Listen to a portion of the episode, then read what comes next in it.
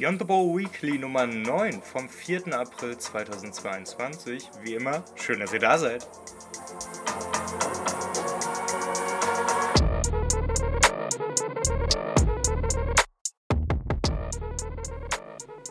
Ein herzliches Willkommen zurück. Ich hoffe, ihr seid alle gut aus dem Wochenende wieder rausgekommen, habt eure Stimmen mittlerweile wiedergefunden.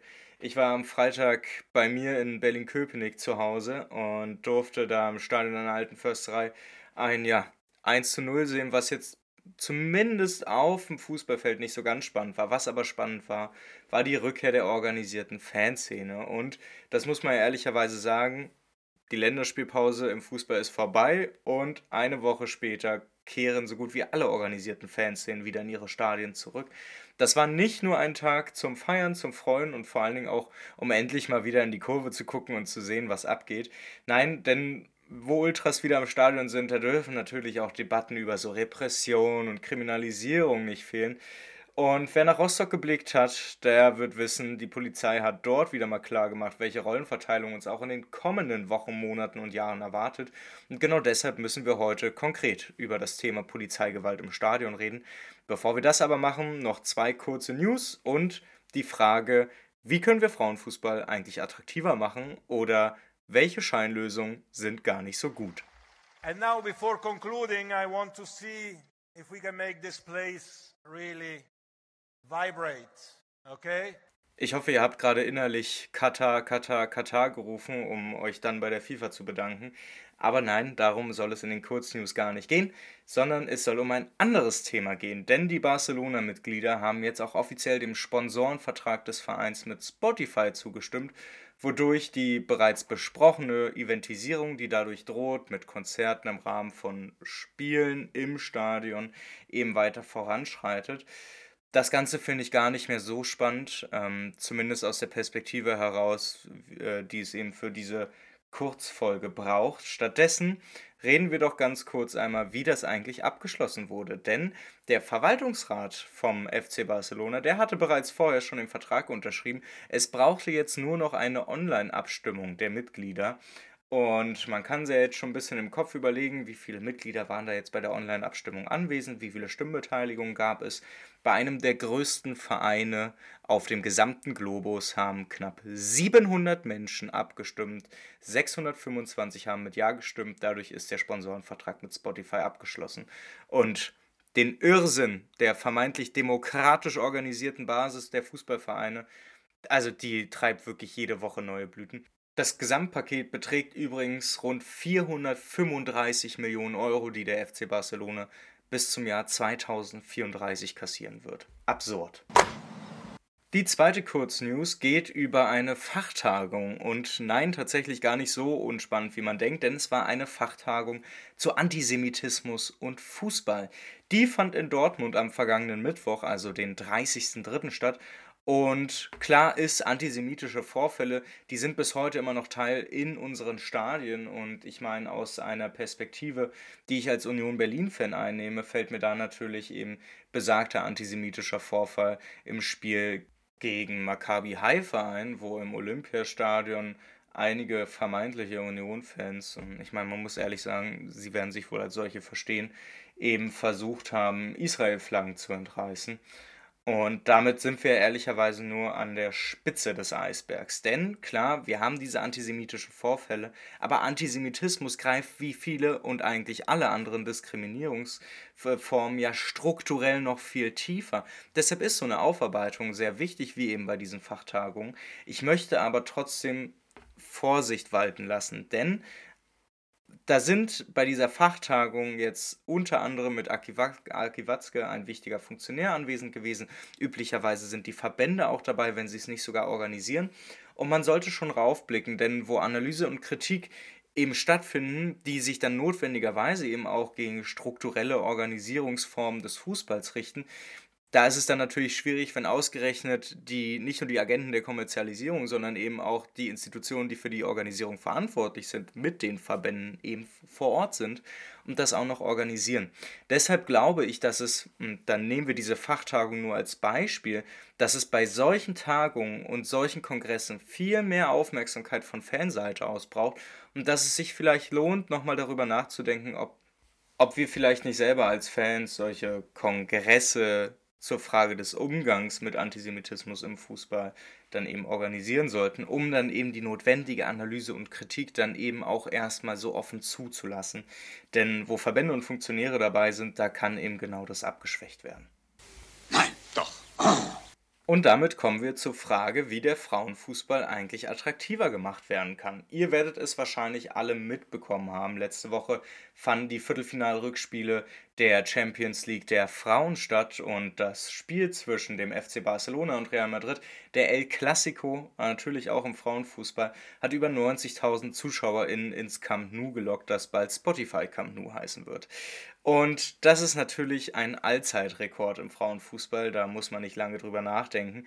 Und natürlich ist deshalb die Frage gerechtfertigt, kann man denn aus so einem Einzelfall irgendwas mitnehmen? Kann man daraus irgendwas ableiten? Und deshalb gab es ein Interview mit der Sportdirektorin von Bayern München, Bianca Rech. Das findet ihr natürlich in den Shownotes verlinkt.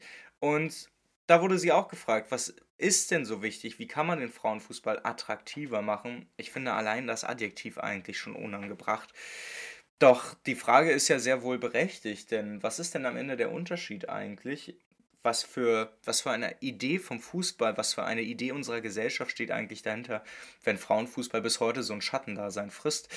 Und der Blick in die USA, der zeigt ja relativ schnell auf, wie es in einem kapitalisierten Sport eben möglich ist, da aufzuholen, nämlich indem man quasi zu einer Art zweiten Männerfußball wird. Und Bianca Rech scheint sich dessen zumindest halbwegs bewusst zu sein, so sehr wie man es eben als Sportdirektorin von Bayern München sein kann.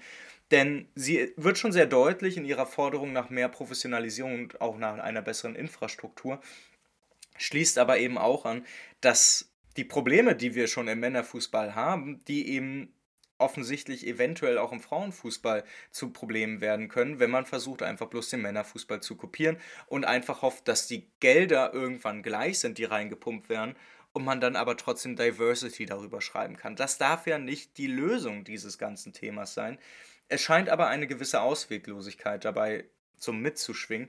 Und deshalb würde ich die Frage gerne an euch weiterbringen. Wie können wir weitergeben? Denn am Ende stellt sich ja dann doch die Frage, wie können wir denn Menschen, die nicht männlich sind und auch als nicht männlich gelesen werden, die können ja genauso gut Fußball spielen wie andere auch. Und die Frage ist ja dann, wie schaffen wir es da, so eine gewisse Geschlechtergerechtigkeit so einzustellen, dass es sich tatsächlich auch lohnt, dafür zu kämpfen und dass es nicht eben so ein zweiter Männerfußball wird, der die gleichen Probleme erleidet wie der, den wir jetzt ohnehin schon haben. Damit gebe ich das gebe ich euch gerne für die Woche mit. Ich werde mir darüber auch noch weitere Gedanken machen. Und wo wir schon bei Problemen im wirklichen Männerfußball sind, müssen wir auch zu Polizeigewalt im Stadion kommen. Das Thema des Wochenendes. Die Ultras sind wieder da und das auch noch mit einem Hammer-Spieltag. Da, wir hatten einige Spiele mit rivalisierenden Fanszenen, würde ich sagen. Am Freitag begann es schon mit Dynamo Dresden gegen Schalke 04. In der ersten Bundesliga ging es dann weiter mit dem schon angesprochenen Spiel zwischen Union und dem ersten FC Köln. Am Samstag hatten wir dann auch noch Rostock gegen St. Pauli um 20.30 Uhr abends. Und man kann sich vorstellen, bei so vielen Spielen, wo so viele Ultragruppen wieder organisiert auftreten, organisiert Support geben, da geht es nicht einfach nur mit viel Freude zu. Und genau das ist eben vor allen Dingen in Rostock passiert. Wir müssen über das Thema Polizeigewalt im Stadion sprechen. Und damit kommen wir ganz unweigerlich zu einem Thema, das sehr gerne verschwiegen wird oder worauf man auch nicht so gerne blickt, nämlich den Umgang mit Auswärtsfans. Ich erzähle euch einfach mal ganz kurz, was bei Rostock gegen St. Pauli passiert ist, damit ihr mal so ein Gefühl bekommt, was uns wahrscheinlich in den nächsten Wochen Samstag für Samstag erwarten wird. Und zwar gab es Polizeigewalt gegenüber St. Pauli-Fans, die sich auch schon in der Organisierung gezeigt haben. Denn vom Rostocker Stadion bis zum Bahnhof ist es entweder ein sehr langer Fußweg oder, was auch schlau gedacht ist, man fährt sie einfach mit Bussen zum Bahnhof. Man kann sich aber trotzdem vorstellen, und ich habe auch noch nie eine Auswärtsfahrt erlebt, wo es anders war, es waren zu wenige Busse, sie fuhren zu selten, es kam zu ewig langen Wartereien und Rumstehereien. Und genau das ist eben auch in Rostock passiert. Das Problem ist bloß, die beiden Fanszenen können sich halt mal überhaupt nicht ab. Und man muss ja ehrlicherweise auch sagen, dass die Hansa Rostocker Subtras generell bei diesem Spiel ziemlich abgeliefert haben, sowohl inhaltlich wie auch bei allem, was weiter unter die Gürtellinie geht, denn der Abtransport der St. Pauli-Fans in besagten Bussen zum Bahnhof, der hat nicht wirklich geklappt. Die Busse kamen nicht rein beziehungsweise sie kamen einfach überhaupt nicht und wenn dann nur zu wenige. Und was macht dann die Polizei? Natürlich das Einzige, was sie kann. Sie kesselt erstmal den Auswärtsblock. Das heißt, sie hält die Leute an Ort und Stelle fest, umstellt den Block und zwingt sie damit dadurch, dass sie sich nicht weiter bewegen können, vor allem nicht frei bewegen können. Das Problem ist, wenn du eine andere Seite hast oder einen anderen Akteur, der sagen wir, dem eingekesselten Akteur nicht gerade positiv gegen, äh, gegenüber eingestellt ist, dann führt das oftmals dazu, dass man von außen dann etwas in diesen Kessel auf die Person reinwirft. Und genau das ist passiert. Rostocker haben Pyro und andere Sachen auf den St. Pauli-Kessel reingeworfen, wodurch dann die Polizei natürlich nicht außerhalb auf die anderen auf die Rostocker reingegangen ist, sondern in den Kessel reingerockt ist. Auch das passiert sehr, sehr häufig und sorgt am Ende eben dafür, dass wir eine völlig unberechtigte Form der Polizeigewalt gesehen haben, wo man aber ehrlicherweise eben auch die Frage stellen darf, ob Polizeigewalt überhaupt legitim ist. Ich würde mal sagen, nein. Nichtsdestotrotz, wer sich da ein bisschen länger mit dem Thema auseinandersetzen möchte, der kann mal beim magischen FC, dem St. Pauli-Blog, reingucken. Das Ganze ist nicht nur bei Twitter verlinkt, sondern natürlich auch in den Show Notes. Und darüber hinaus ist klar, es ist der eine konkrete Fall, aber wir erleben es ja auch schon seit mehr als einer Woche, dass die Debatte beim Thema Gewalt in Fußballstadien ja schon wieder völlig überdreht ist.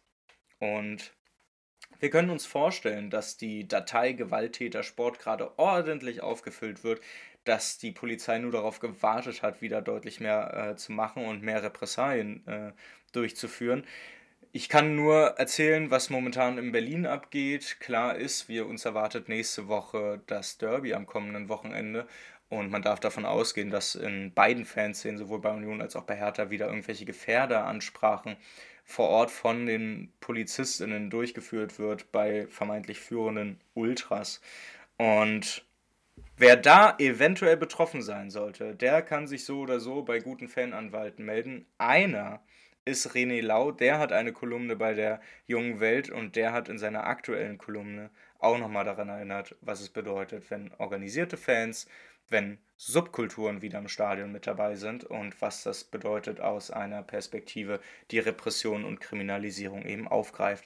Auch diese Kolumne findet ihr natürlich in den Show Notes. Und damit soll es das auch endlich gewesen sein mit dem Weekly für diese Woche. Ich hoffe, ihr startet gut in die Woche.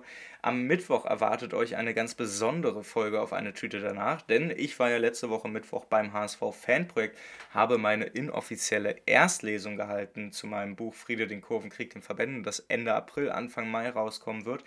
Ihr könnt euch vorstellen, diese Lesung ist aufgezeichnet worden und es ist tatsächlich auch eine sehr besondere Lesung, denn deshalb werde ich sie auch direkt am Mittwoch hochladen, deshalb könnt ihr sie euch da anhören, denn ihr werdet dort in über einer Stunde die einzige Lesung hören, wo mehr als 20 Seiten bereits aus dem Buch vorgelesen werden.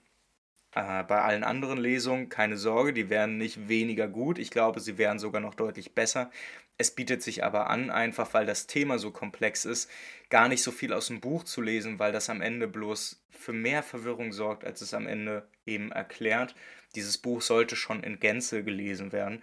Deshalb erkläre ich lieber bei anderen Lesungen gerne auch etwas freier, was es mit den Themen auf sich hat und vor allem, wie die sich miteinander verhalten. Das Ganze ja, in besonderer Form, weil eben mehr als 20 Seiten Preview aus dem Buch ist letzte Woche passiert. Und das könnt ihr euch dann am Mittwoch anhören. Vielen Dank auch nochmal ans HSV Fanprojekt. Das war ein unfassbar schöner Abend. Und wer mal reinhören möchte, der hört gerne am Mittwoch dann rein. Und ansonsten freue ich mich, wenn wir uns alle spätestens nächste Woche Montag zu einer neuen Folge Weekly hören.